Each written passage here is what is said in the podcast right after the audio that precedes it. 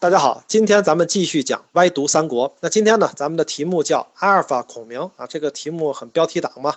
因为呢，最近正好是阿尔法 Go 呢和这个柯洁下了三盘棋。那虽然人类的棋手输了呢，但是呢，我们也看到了啊，电脑强大的计算力啊。至于电脑以后能不能统治我们呢？对这点呢，我是从来不担心的啊。这个呢，我们今天就不讲了。但事实上呢，在人工智能的时代呢，那我们发现有很多的时候，我们都生活在这些人工智能，包括呢这种大数据计算这些软件的监控之下。啊，网上有这么一个笑话，讲了一个人打电话呢订披萨，说要订一个海鲜披萨啊，然后店员呢就跟他讲了，说你不适合吃海鲜，你那个胆固醇比较高啊，我们这儿已经显示出来了，那我推荐你呢，我们这儿比较低糖的、低脂的这个健康的披萨。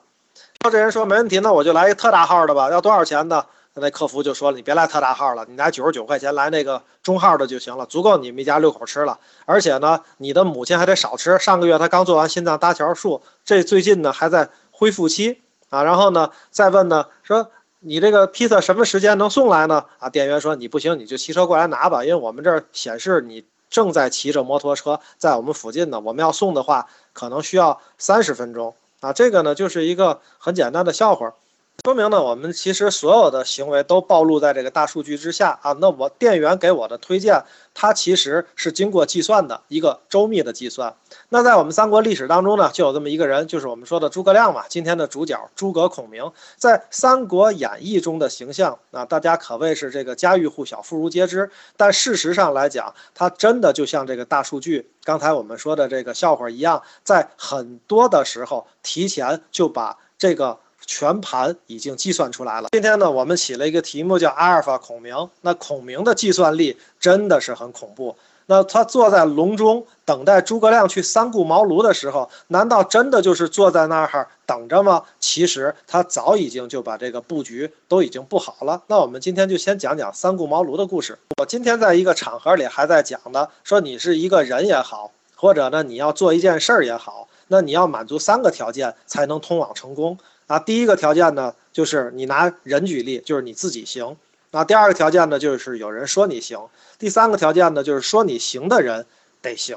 啊，我们往往呢，一个人只能做到前两个条件，就是你自己行，别人说你行。差第三个条件就是说你行的人得行，对吧？大家可以想象，你要是习大大说你行，那你肯定就非常行嘛，对吧？那诸葛亮也是，他在那个时代就把这三个条件提前就运筹帷幄了。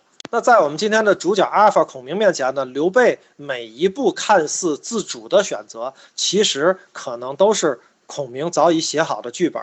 刘备呢，反而成为了这个剧本当中的演员。那孔明在提前呢，首先他自己行，然后有人说他行啊，有谁说他行呢？当时呢，庞德公啊曾经论过，对吧？落龙凤雏啊，管这个司马徽叫水镜，对吧？提前就有这样的一些。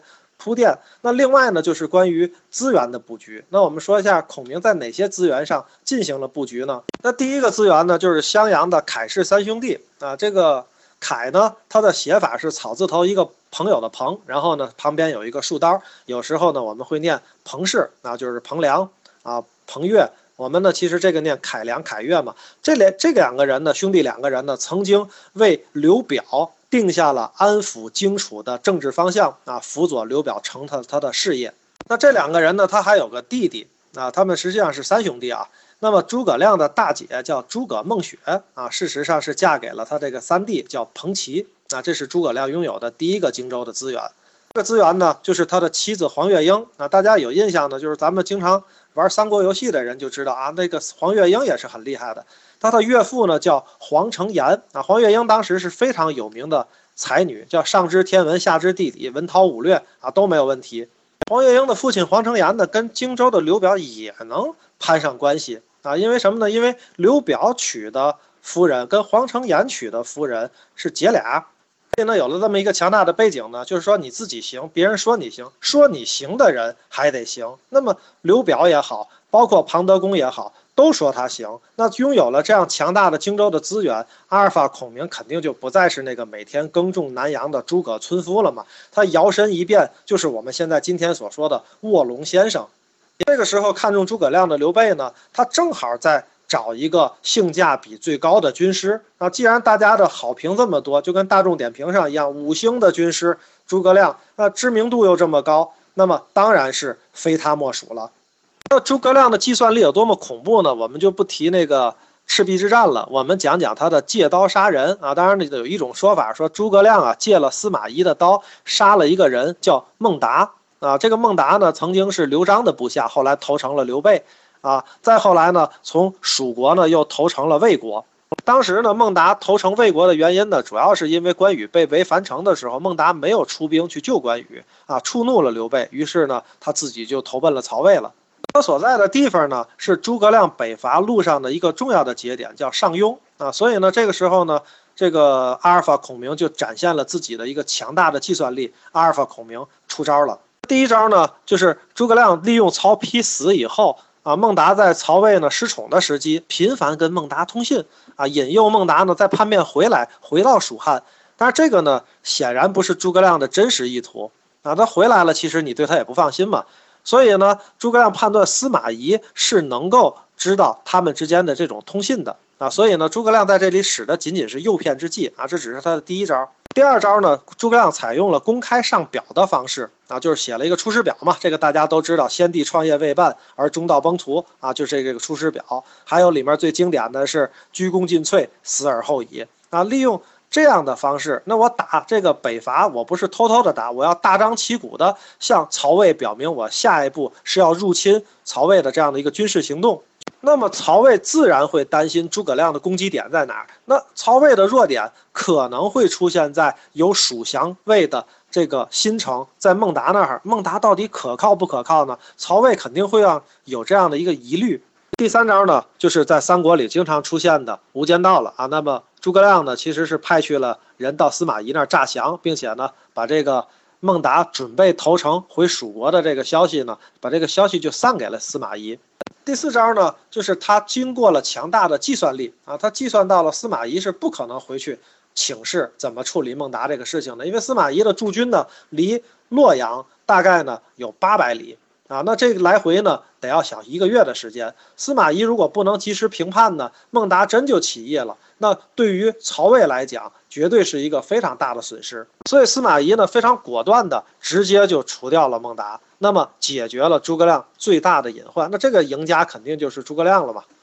当然，我们的阿尔法孔明呢，通过他强大的计算能力呢，借司马懿之手杀掉了孟达。这个出来混呢，总是要还的，所以呢。那么司马懿呢，曾经也借诸葛亮之手啊杀过一个人。那这个人呢，就是大将军张合。张合的故事呢，虽然是另外一个故事啊，但是张合实在是太有名了。司马懿呢，要想除掉张合，真的是需要一个人配合。这个人就是诸葛亮。那在二三一年呢，诸葛亮第四次北伐的时候，那个时候的张合已经是一个六十多岁的老将军了。那么当时呢，司马懿主张啊，派张合去追击诸葛亮的部队。